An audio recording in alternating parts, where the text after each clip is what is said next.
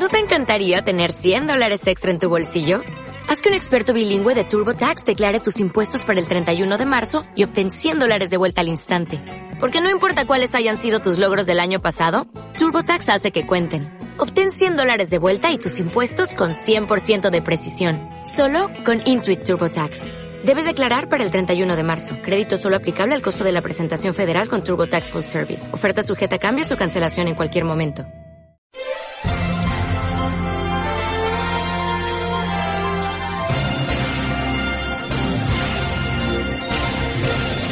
El Centro Cristiano Casa de Alabanza, comprometido en dar a conocer la palabra de Dios, trae a ustedes un mensaje de edificación y vida eterna.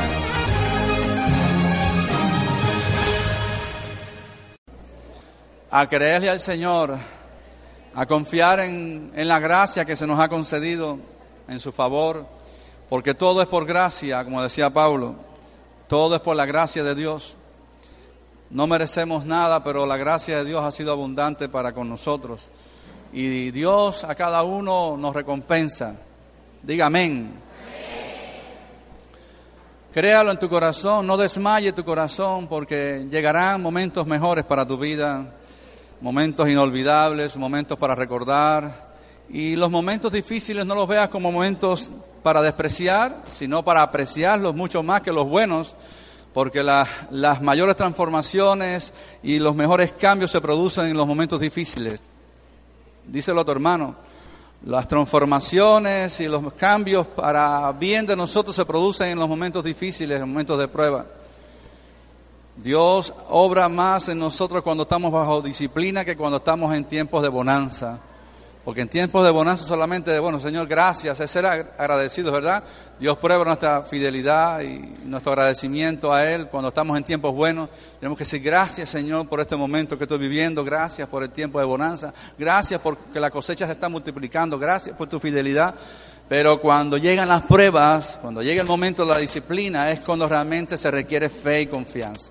Es cuando se requiere de nosotros fidelidad a Dios. Es cuando se requiere allí que nosotros vayamos y nos acerquemos más a Dios y nos humillemos ante el Señor y le busquemos cuando más difícil se nos ha puesto la situación, cuando más presión hay sobre nosotros, cuando más la crisis aumenta y se acrudece sobre nosotros, sobre nuestra nación, es cuando más tenemos que acercarnos a Dios y desear de todo corazón que Dios se acerque, ¿verdad? Que Dios se acerque a nosotros, que Dios se haga presente y Dios traiga descanso a nosotros, a nuestra familia, a nuestra nación. ¿Cuántos quieren descanso para sus vidas, descanso para su familia? Todos queremos que Dios intervenga y Dios, sí, pero si un pueblo se humillare, ¿verdad?, delante de Él, Dios responderá. Si un pueblo y una nación se humillare, si alguien se humillare delante de Dios, ah, dice que Dios al corazón contrito y humillado no despreciará jamás, mas al altivo mira de lejos. Así que nosotros en esta mañana vamos a estar viendo algunos pasajes de la Biblia y yo le he titulado Fe versus credulidad. Yo pregunto aquí cuántos son gente de fe, no levante la mano. Y si preguntara cuántos están en incredulidad aquí, Tampoco levanta la mano porque cada uno sabe quién está creyendo en este momento, quién está descansando en Dios, quién está esperando en Dios pacientemente y quién sabe bien que en este momento, debido a la prueba, debido a las circunstancias, debido a su actitud hacia la vida, hacia Dios, está pasando por un desierto, anda en confusión, anda en depresión, anda triste, anda con muchas dudas de la vida, del futuro, andan como, como un barco a la deriva, sin un destino, sin un futuro, sin un norte. Andan así, las personas que andan en incredulidad delante de Dios, definitivamente la incredulidad es pecado. La fe es premiada por Dios. El justo por la fe vivirá, pero el incrédulo necesita ver para creer. Vemos en la Biblia, en el libro de Juan, al final del Evangelio de Juan, como Dios demanda de nosotros el Señor Jesús allí, después de haber resucitado. ¿Cuántos celebramos la resurrección del Señor? ¿Cuántos nos alegramos porque Jesús resucitó? Si Jesús no hubiera resucitado, ¿de qué nos valdría estar aquí? ¿Verdad? Practicando esta fe. Si es una fe incierta. Pero porque Jesús resucitó, hay alegría en nuestro corazón. Hay gozo en, en la salvación del Señor. El gozo de la salvación, de saber que si Cristo resucitó, también yo resucité. Ando en vida nueva resucitada. ¿Cuántos andamos en vida nueva resucitada en este lugar? Eso hace chiquitico cualquier prueba, cualquier circunstancia, eso hace chiquitico cualquier necesidad que tengamos. Cualquier cosa que venga a nosotros, lo hace muy pequeño, insignificante para nosotros. Nos resbalan las cosas que vengan hacia nuestras vidas. Buscamos ahí en ese Evangelio de San Juan, dice ahí en el capítulo 20, versículo 27, 28 y 29. Luego dijo a Tomás, pon aquí tu dedo y mira mis manos, y acerca tu, mano y métela en mi costado, y no seas incrédulo, sino creyente. Entonces Tomás respondió y dijo, Señor mío y Dios mío. Jesús le dijo, porque me has visto, Tomás, creíste. Bienaventurados los que no vieron y creyeron. Bienaventurados, felices los que, aunque no vean, están creyendo. Permanecen en reposo, permanecen quietos, permanecen tranquilos, tranquilos sabiendo que Dios está al control, que Dios está con nosotros, que Dios jamás te dejará, jamás te desamparará, que Dios es fiel. Da mucha tristeza hoy, en este tiempo, ver a muchos creyentes que en un tiempo creyeron y ahora están apartados y ahora volvieron atrás al vómito volvieron otra vez al lodo, volvieron otra vez a, la vida que antes llevaban después de haber conocido la gracia y la bondad del Señor sobre sus vidas. Pero aún allí Dios les ama. Aún si has desmayado, aún si has pecado, Dios te ama. Porque Dios jamás te va a rechazar. Escucha bien, el padre que ama a su hijo lo disciplina, pero jamás lo rechazan, jamás lo niegan, jamás lo condenan. El padre que ama a su hijo espera, espera a que su hijo vuelva en sí. Amén. A que su hijo cambie de parecer. Jesús jamás condenó a Tomás por la actitud de incredulidad. Los demás apóstoles, de alguna manera, permanecieron en fe, aunque unos lo vieron primero y otros después. Pero el único que dijo, si yo metiere mi dedo en su mano y si yo metiere mi mano en su costado, entonces creeré. Y bueno, ¿cuál fue la respuesta del Señor? Tomás, porque me viste, has creído. Porque me has visto, me has dicho, Señor mío y Dios mío. Ahora es que hay que decir a Dios, Señor y Dios mío.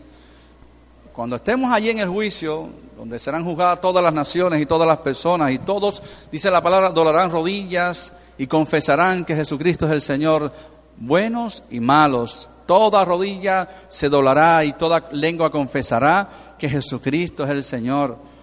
Pero los que aquí le fueron fieles irán a vida eterna. Y los que aquí fueron infieles incrédulos irán a dónde? A condenación al lago de fuego, la segunda muerte, preparada para quién? Para Satanás y sus ángeles y todos aquellos que no creyeron a la verdad, que no creyeron a Jesucristo, que en este tiempo de dificultades y tribulación, unas naciones más que otras, todas están viviendo bajo circunstancias difíciles, diferencias y situaciones políticas y económicas y muchas familias han tenido que huir, han tenido que dispersarse, han tenido que emigrar, han tenido que dejar su nación, su casa, su familia para irse a otro lugar. Estos tiempos son tiempos finales, son tiempos de pruebas. Y el Señor mismo Jesús caminó sobre la tierra, experimentó el quebranto, dice que fue varón de dolores, experimentado en quebranto, dice la palabra en Isaías 53. La palabra es clara cuando dice que por medio de la aflicción, por medio del padecimiento, Jesús aprendió la obediencia. Y Jesús, al Señor lo vemos llorando por, por la nación de Israel, allí cuando se caminaba junto al muro de Jerusalén, lloraba por toda la nación, por cómo eh, habían permanecido en incredulidad, por cómo los jefes religiosos entonces iban tras la gloria de los hombres y no, no buscaban al Dios vivo y no habían entendido los tiempos y no habían creído en Él, tanto que se había hablado de Mesías y él, lo esperaban, sin embargo cuando se manifestó, dice que a los suyos vinos y los suyos no lo recibieron. La luz vino a este mundo, a los hombres amaron las tinieblas. Y nosotros en este tiempo estamos viviendo un tiempo de gracia, estamos bajo el pacto de gracia, la dispensación de la gracia de Dios sobre la humanidad a través de Jesucristo. Porque a través de Cristo se extendió la misericordia de Dios y la gracia de Dios a todos los hombres. La gracia de Dios está sobreabundando sobre todos los hombres ahora. Porque ha aumentado el pecado, sin embargo, la gracia de Dios sobreabunda sobre todo ser humano ahora. ¿Por qué? Porque en todo el mundo se predica Jesucristo. En cada lugar, en cada nación se levanta alguien, Dios tiene a alguien predicando la verdad acerca de la salvación, que solamente hay un solo nombre dado a los hombres en el cual podamos ser salvos, que es Jesucristo. Por lo tanto, en este tiempo nosotros, a los que hemos creído, a los que nos hemos acercado al trono de gracia, y hemos recibido la gracia de Dios, la bondad de Dios sobre nosotros, su misericordia, tenemos que estar muy atentos a los tiempos que estamos viviendo y no estar como Tomás en esa actitud de incredulidad. ¿Qué va a pasar? ¿Qué va a suceder? ¿Qué va a pasar con mi vida? ¿Qué va a pasar de mis hijos? ¿Qué va a pasar con mi familia? Las cosas están difíciles. La situación está caótica. Seremos como Tomás que estamos esperando que pasen las cosas buenas para que entonces creamos que Dios está con nosotros, que Dios no ha quitado su mirada de esta nación. Dios juzga a las naciones, Dios disciplina a las naciones, Dios castiga a las naciones, porque es así. Nosotros sufrimos las consecuencias del pecado del venezolano en general. Amén. Pero dice que nosotros seremos juzgados primeramente en esta tierra. Y la manera de Dios juzgar a nosotros es probándonos, probando nuestra fe, nuestra resistencia, nuestra paciencia, nuestra tolerancia, probando realmente si nosotros vamos a confiar en Él. Amén, en estos tiempos. Porque los que están en el mundo no andan en fe. Los que no tienen a Cristo no están siendo probados por Dios, en el sentido de que no andan por fe. Los que andamos por fe sí somos probados, los hijos somos los que somos disciplinados, los hijos somos los que somos, dice la palabra en Hebreos capítulo 12, son los hijos los que son probados, disciplinados, los que no son hijos son bastardos. En el sentido, no te estoy rechazando si no has creído en Jesucristo, pero la palabra lo dice así, pero no es que realmente Dios no te ama, Dios te ama. Pero es una palabra que se usa para las personas que no han creído. ¿Por qué? Porque es como que hay una familia y tú tienes tu papá y tu mamá, ¿verdad? Y tú sabes que tú eres hijo de tu papá y tu mamá porque definitivamente te criaron, estuviste en sus brazos y tienes la foto, la evidencia, tienes el ADN, todas las, ¿verdad? Las, las, señales de que eres su hijo, pero hay gente que no son hijos de tu papá y tu mamá, no están en tu casa, no están bajo tu techo, son personas ajenas a tu familia, son personas que no son tu familia, en el sentido de que, ¿me entiendes? No son hermanos tuyos. Y las personas que son cristianas son justas. Y las personas que no son cristianas son injustas porque viven en pecado. No están bajo la justicia de Dios, bajo los mandamientos del Señor.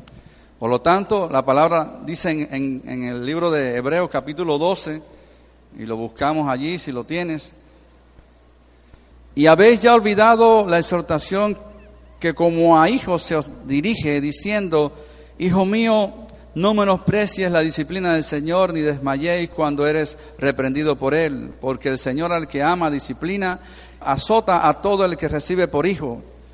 Si soportáis la disciplina, Dios os trata como a hijos, porque ¿qué hijo es aquel a quien el Padre no disciplina?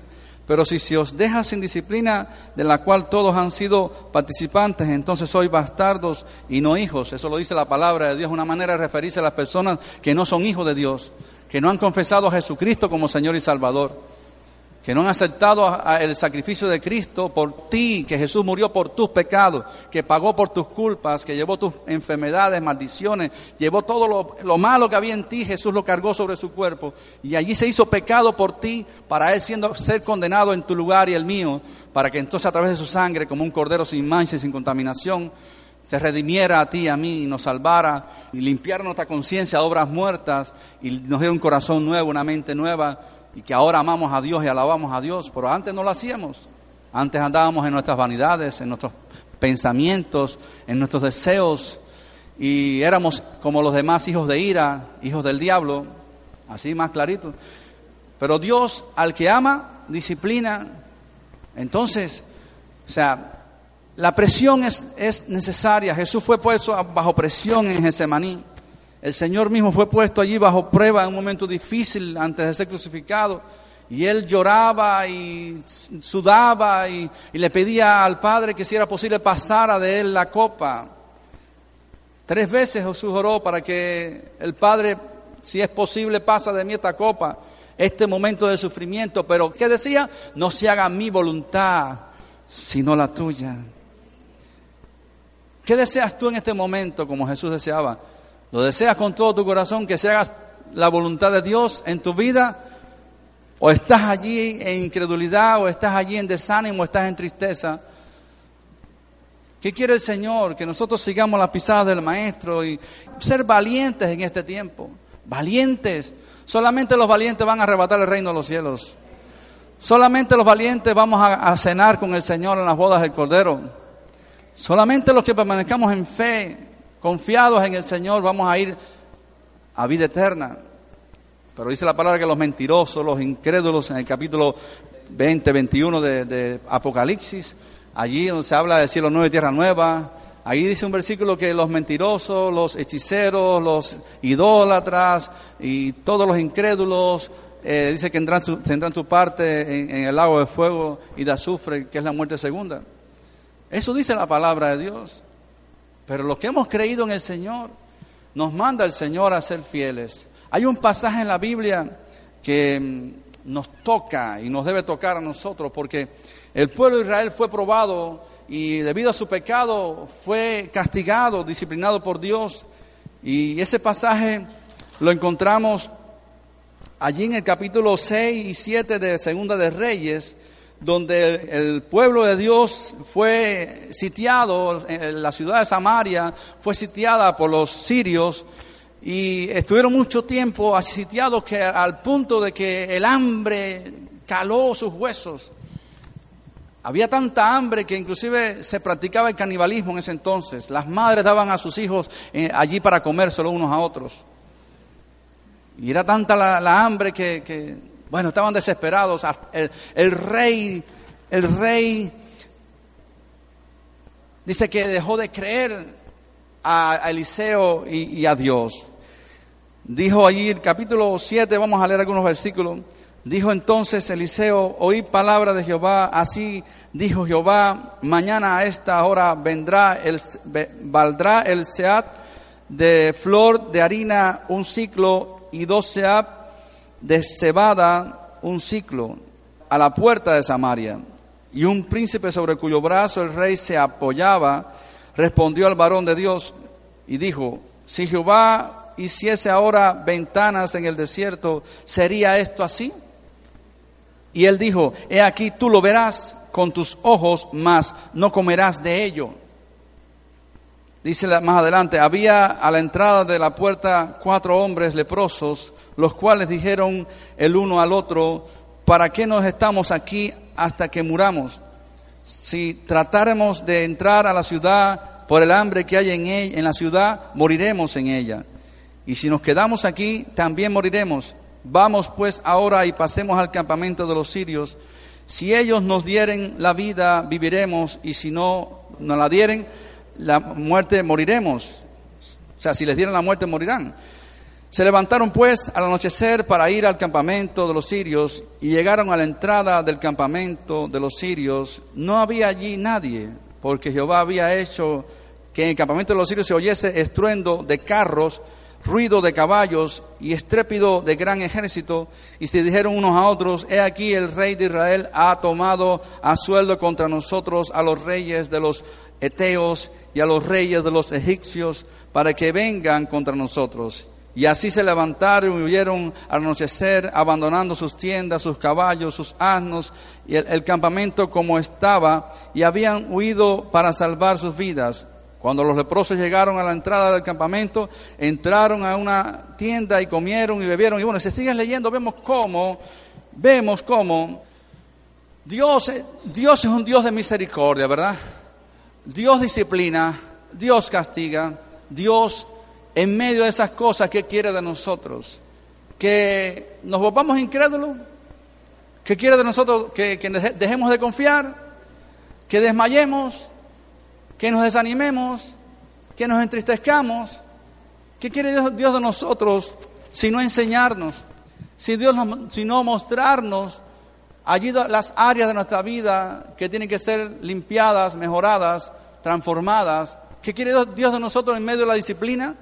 en medio del castigo, en medio del momento de la prueba, porque Dios siempre da una salida. ¿Cuántos lo creen? Dios siempre nos da una salida a nosotros. Ninguna tentación que ha llegado a nosotros ha sido humana, ¿verdad? Todas las tentaciones, todas las pruebas que llegan a nosotros son humanas. Pero Dios siempre nos dará la salida a cada una de ellas. Vamos a ser probados y, vamos a ser tentados. Dios va a permitir que vengan esas tentaciones y, Dios va a probarnos a nosotros, pero siempre tiene una salida para nosotros. Siempre nos da una solución. Nunca Dios es malo. Jamás Dios quiere condenarte, jamás Dios quiere rechazarte, jamás Dios busca destruirte. ¿Estamos acá? Si no, no hubiera enviado a Jesucristo. Él siempre a, través de todos los tiempos ha mostrado su bondad y su misericordia para con nosotros. El pueblo de Israel, vemos la bondad de Dios aquí en este pasaje, como Dios recompensó, ¿verdad? La fe de Eliseo. Un hombre de Dios confiado, tranquilo, un hombre que, wow, pedía a Dios y Dios le respondía en el momento. Vemos un hombre aquí, un Eliseo, que tenía fe en Dios, es una fe de imitar una fe de nosotros aplicar a nuestro corazón en este momento. Un hombre que estaba también tal vez pasando hambre también junto con el pueblo porque era parte del pueblo de Israel, pero era un profeta que conocía a Dios, un profeta que tenía temor de Dios, un profeta que había experimentado los tiempos buenos, tiempos difíciles y en todo tiempo había creído en Dios y había traído palabras al pueblo de Dios. Palabras difíciles, pero palabras también de esperanza que daban la salida al, pueblo de Israel. Otra ocasión también vemos cuando Moisés envía a los dos espías a la tierra de Canaán. La tierra de Canaán, ¿verdad? Donde fluía leche y miel. ¿Estamos acá? Y dice la palabra que fueron, vieron los frutos, vieron las cosechas, vieron todas las cosas buenas, pero también vieron a los gigantes vieron las ciudades muralladas. Y cuando regresaron, ¿qué trajeron en sus corazones? Vieron cosas buenas, pero las malas se les pegaron más. La incredulidad llenó sus corazones porque se olvidaron, se olvidaron de lo que Dios hizo en Egipto, de las señales, las maravillas que Dios hizo en Egipto para librarlos de esa nación que los había esclavizado por 400 años aproximadamente.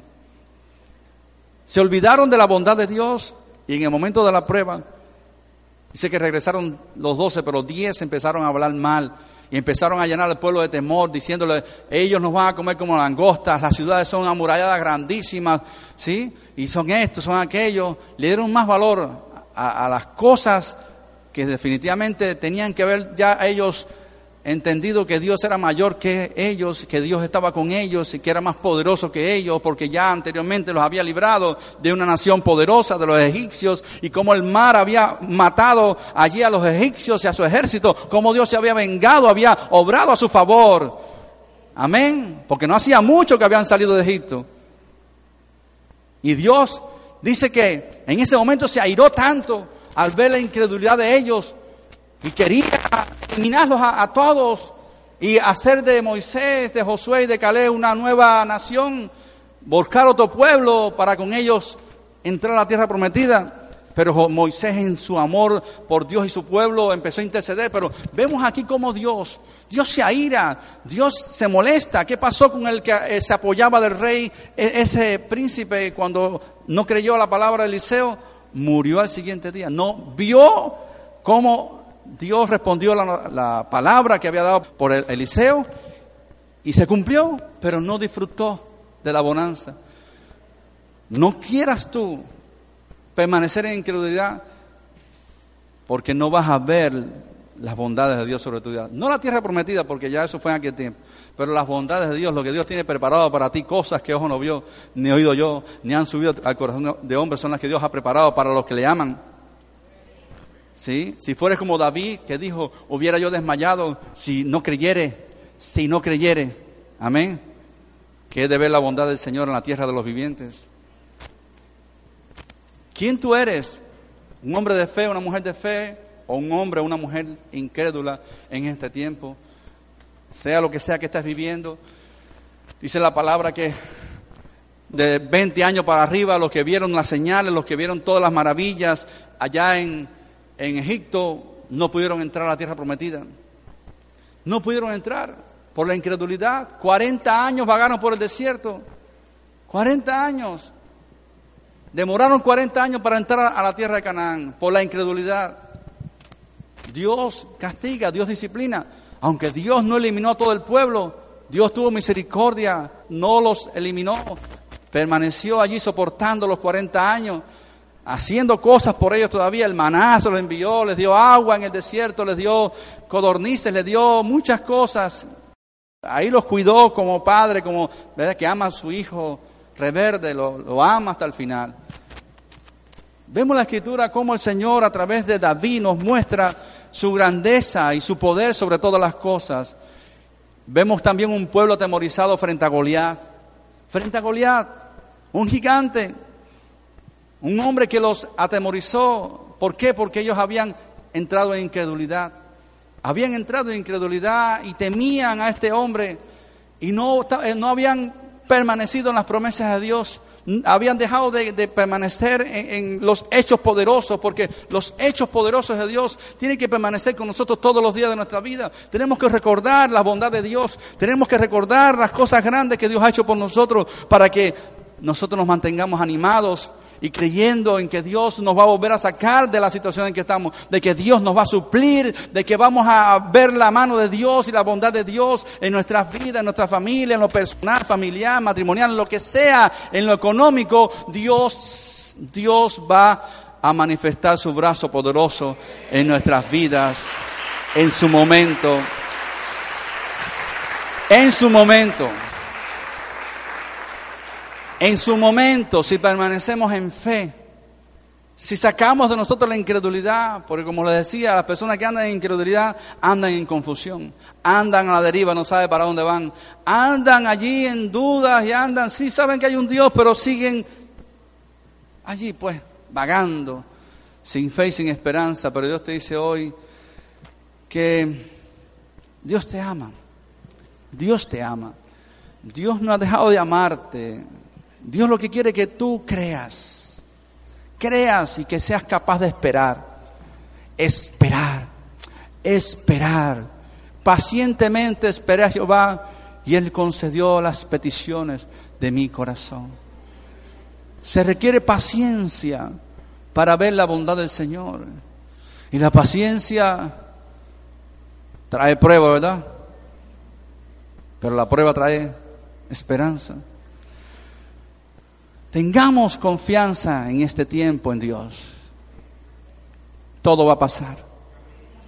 Si esperamos en Dios y confiamos y oramos creyéndole, porque no es orar como dice allí en el libro de Santiago, sin fe, porque seremos como las ondas del mar que van y vienen y las olas nos llevan de aquí para allá, ¿verdad? Como un barco sin timonel que es llevado a la deriva. Tenemos que confiar en Dios. Y decir como el Señor allí, Señor, si tú quieres puedes sacarme ahora de esta prueba, si tú quieres puedes darme lo que estoy pidiéndote, pero Señor, igual esperaré que se haga tu voluntad en mi vida, Señor. A veces la voluntad de Dios no es lo más agradable para nosotros, no es lo que realmente estamos esperando en nuestro razonamiento y creemos que Dios va a actuar de una manera y Dios actúa de otra. Y es allí donde está la sabiduría de Dios que hay que discernir. Porque no entendemos la sabiduría del Señor y hace cosas a veces que no podemos entenderlas. ¿Y por qué las hace de esta manera? ¿Y por qué? ¿Y por qué? Nos preguntamos ¿y por qué? ¿Sí?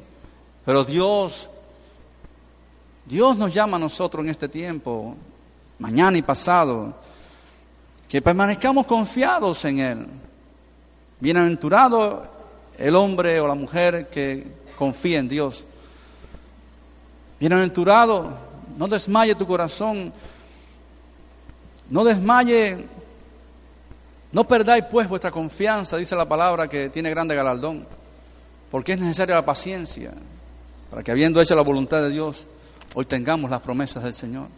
Recibamos el cumplimiento de su palabra en nosotros, en aquello que estamos esperando en Dios. Y confiados en el Señor, haremos su voluntad y haremos, le serviremos sobre esta tierra. Amén. Confiados en el Señor, no desmayemos, aunque venga la prueba más difícil a tu vida hoy o mañana, esta semana, el mes que viene.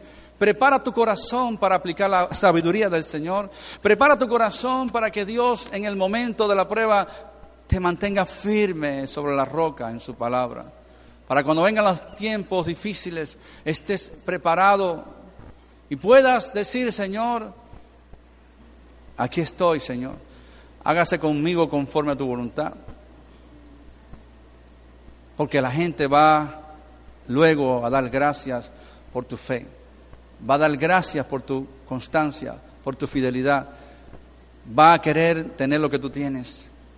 Pero esos son los hombres y mujeres que Dios quiere en este tiempo. Dios nos quiere a nosotros allí, fuertes, vivos, confiados, seguros de nuestro Dios. Que lo que hizo ayer lo va a hacer hoy, lo va a hacer mañana. Que el mismo Jesús de ayer es el mismo de hoy, el de mañana y el de siempre, por los siglos de los siglos. Él es el mismo, Él no ha cambiado, Dios no cambia, su palabra no pasa. Pasarán los cielos y la tierra, pero su palabra permanecerá para siempre. Él es fiel. Él es fiel. Dios es fiel. Amén. Poderoso es Dios para hacer las cosas mucho más abundantes de lo que pedimos o entendemos. Poderoso es el Señor. Nos librará de la ira venidera. Como dice el Salmo 91 del lobo, del cazador, de la peste destructora, nos librará el Señor. Caerá a nuestro lado mil y diez mil a nuestra diestra, para nosotros no llegará. Aunque un ejército acampe contra mí, no temerá mi corazón, decía David. ¡Wow! ¿Por qué David podía, decir eso? Porque había aprendido lo que era la fe, la constancia, la paciencia, la, la confianza en el Señor. Aunque un ejército acampe contra mí, no temerá mi corazón. Aunque contra mí se levante guerra, yo estaré confiado. Son palabras para uno aplicarla en estos tiempos y confiar en, el Señor. Dios quiere definitivamente hacernos bien a todos. Y, Dios siempre le gusta que nosotros pensemos con cordura y sobriedad sobre las cosas. Y miremos las cosas desde arriba no de la manera en que la ven los hombres, porque los hombres nos equivocamos en nuestros proyectos, en nuestra visión de la vida. Pero Dios tiene una visión mejor y Dios quiere revelarnos su visión, Dios quiere revelarnos sus secretos, Dios quiere revelarnos sus planes, Dios quiere mostrarte a ti lo que es justo y correcto, Dios quiere mostrarte a ti lo que es bueno, lo que es malo y lo que conviene y lo que no conviene. Dios nos quiere mostrar a nosotros realmente lo que realmente está en su corazón para nosotros, para, para nuestra familia, para la Venezuela que amamos, para este país. Los hombres nos equivocamos y siempre creemos que lo que pensamos y creemos es lo correcto, pero Dios es el único que tiene la palabra justa para Venezuela. Amén. Y el único que puede otorgar la paz verdadera es Dios sobre un país, una nación. Y ninguno de nosotros somos enemigos, somos amigos, hermanos en el Señor. Ningún venezolano puede decir son enemigos uno del otro, somos hermanos, somos ciudadanos de Venezuela y tenemos que pelear por eso. Pelear, no discutamos con nadie, llevemos a la gente a la fe, llevemos a la gente a que busque a Dios, llevemos a la gente a la cordura, a la sobriedad. No discutamos por cosas de hombre, discutamos por las cosas que realmente nos edifican, las cosas que realmente nos levantan. Busquemos la manera que nuestras palabras sean saladas para las personas que nos escuchan. Busquemos la manera que nosotros seamos fanáticos de Dios, seamos seguidores de Cristo. Amén. Busquemos las cosas realmente que nos unen, las cosas que lleven a la gente a la paz verdadera que la trae solamente Dios. Amén.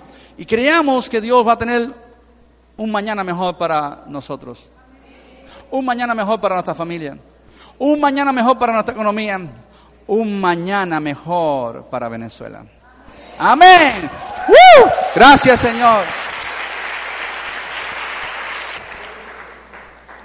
Gracias Señor. Nos contentamos en el Señor y le creemos en este tiempo. Padre, gracias por este tiempo. Gracias por tu fidelidad, Gracias porque nos traes descanso en medio de la tormenta. Gracias porque allí, Señor, sobre la barca estabas descansado, Señor. No había en tu corazón temor alguno. Aunque se levantó la tormenta, Señor, tú esperabas y tú probabas a los tus discípulos, Señor. Hasta dónde llegaría su fe, pero vemos, Señor, que a pesar de todas las cosas que a veces haces por nosotros, y de las señales, y de los milagros, y de la provisión, de cómo Dios tú haces por nosotros cosas que deberían ser inolvidables, que siempre estarían presentes en nuestros corazones en los momentos difíciles, para allí, Señor, decir, Señor, tú has sido fiel conmigo. Tú has sido fiel conmigo, Señor. Yo sé que si estoy pasando por esta situación, de esta me sacarás, de esta me librarás, Señor. Yo confío en ti que harás un milagro, harás algo para salir de esto. Yo confío en ti que me des la fuerza para no seguir cayendo en el pecado, mi Dios, para seguir allí firme, mi Dios, porque sé que lo que estoy haciendo está mal. Yo te necesito hoy, te necesito Jesús. Necesito de ti en este momento. No quiero ser como Tomás, que tenía que ver para creer. Yo hoy decido creer. Aunque no vea tu bondad, aunque no vea tu provisión, aunque no vea lo que desea mi corazón, decido creer en ti. Decido confiar en ti, esperar en ti. Porque ¿a dónde iremos, Señor? ¿A dónde iremos? Sino a ti, Jesús. ¿A dónde iremos? Yo quiero que el día que parta vaya contigo. Yo quiero que si tú vienes hoy, Señor, me vaya contigo. Yo no quiero seguir las vanidades de este mundo. Yo no quiero seguir el deseo de esta carne. Yo no quiero seguir los deseos de los pensamientos. Yo quiero obedecer a tu palabra, Padre. Ayúdame con tu fuerza, con tu Santo Espíritu a caminar en rectitud delante de ti, a esperar en ti, confiado y seguro. Jesús dice, vengan a mí los que estén trabajados y cargados y yo os haré descansar. Llevad mi yugo sobre vosotros y aprended de mí que soy manso y humilde de corazón y hallaré descanso para vuestras almas, porque mi yugo es fácil y ligera mi carga.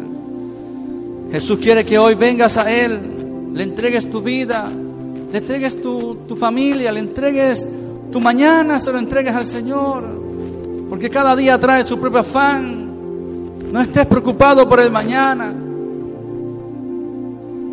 Preocúpate que hoy, si Jesús viene, te vas con Él. Preocúpate hoy por el de hoy, de luchar, de, de trabajar por este día, por el pan de este día de luchar por tu familia, de extenderle un abrazo a tu mamá, a tu papá, de decirle a las personas que están a tu lado, te amo, te amo, te necesito, eres importante para mí. Preocúpate hoy por sembrar cosas buenas, decir palabras de vida a las personas que te rodean, a tus amigos, palabras que levanten el ánimo de las personas hoy, que le traigas esperanza a la gente. Ocúpate hoy de hacer las cosas que Dios nos manda hacer como justos, como hijos de luz, como gente que ha, que ha conocido la verdad y la bondad de Dios, la gracia del Señor, el perdón del Señor. Pero si no la has conocido, si no has recibido esta, esta gracia en tu vida, si hoy quieres que Jesús entre en tu corazón, si Dios te quiere perdonar, si aún no te has arrepentido, si hay alguien en este lugar que quiera aceptar a Cristo en su corazón, si quiere recibir al Señor en su vida, si ya no puede con su vida, le quiere entregar su vida al Señor, hoy puedes pasar aquí al frente. Si alguien quiere entregarse a Cristo, lo puede hacer hoy. Hoy es el día de salvación, porque no hay otro nombre bajo el cielo dado, a los hombres en el cual podamos ser salvos. Si alguien quiere entregarse a Cristo, lo puede hacer. Si alguien necesita que oremos por él, si alguien sabe que ha estado vagando, ha estado y necesita hoy un toque del Maestro, si necesita hoy que Dios haga un milagro en su vida, este es el día de salvación. No esperes a mañana porque Jesús está caminando por aquí. Jesús está caminando por este lugar. Su presencia está aquí. Y este es el momento, como aquella mujer que tenía flujo de sangre, no desperdició la oportunidad que Jesús entró por la ciudad. Y corrió y corrió. Y dice que pudo apartar delante de ella todos los obstáculos y llegó allí tocó el borde del manto del maestro. Y la palabra dice que en el momento fue sana.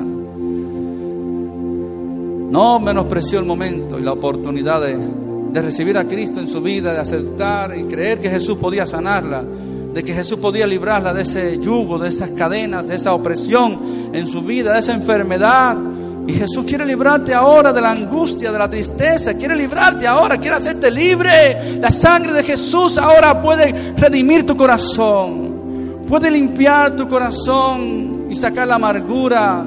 Entrégale tu cansancio, entrégale tu amargura, entrégale tu, tu incredulidad, entrégale al Señor ahora todo eso. Todo lo que te está ahora deteniendo, todo lo que te hace afligirte, todo lo que te deja no lo que te impide creer y decir, Señor, necesito tu descanso, necesito tu paz en esta mañana. Jesús sigue siendo el mismo, Él es el mismo. Dios te ama y no te rechaza. Dios murió por ti en la cruz. Él pagó por nuestros pecados. Él allí nos libró. Gracias Señor. Gracias por lo que estás haciendo. Gracias Señor. Gracias Señor. ¿Cuántos saben que a pesar de lo que podamos vivir, Él sigue siendo rey y sigue estando en el trono?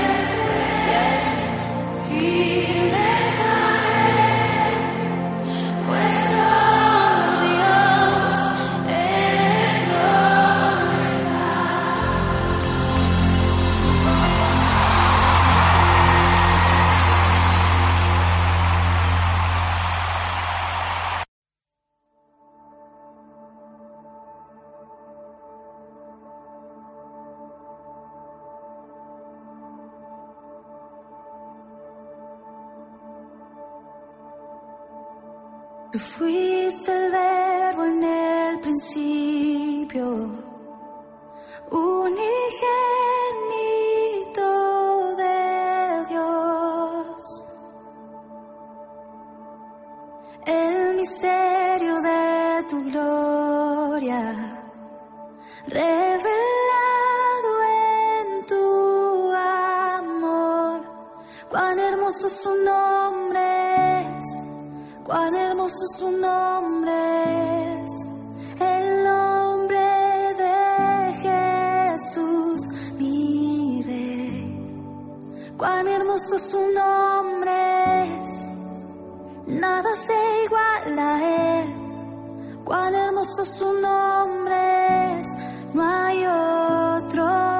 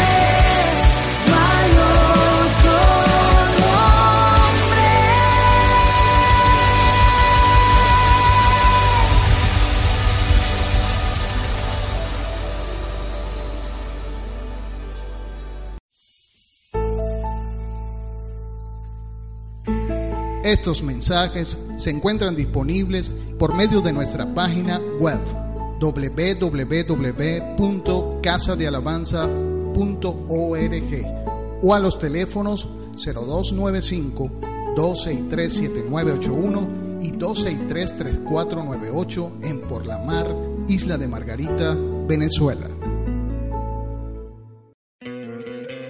¿No te encantaría tener 100 dólares extra en tu bolsillo? Haz que un experto bilingüe de TurboTax declare tus impuestos para el 31 de marzo y obtén 100 dólares de vuelta al instante. Porque no importa cuáles hayan sido tus logros del año pasado, TurboTax hace que cuenten. Obtén 100 dólares de vuelta y tus impuestos con 100% de precisión. Solo con Intuit TurboTax. Debes declarar para el 31 de marzo. Crédito solo aplicable al costo de la presentación federal con TurboTax Full Service. Oferta sujeta a cambios o cancelación en cualquier momento.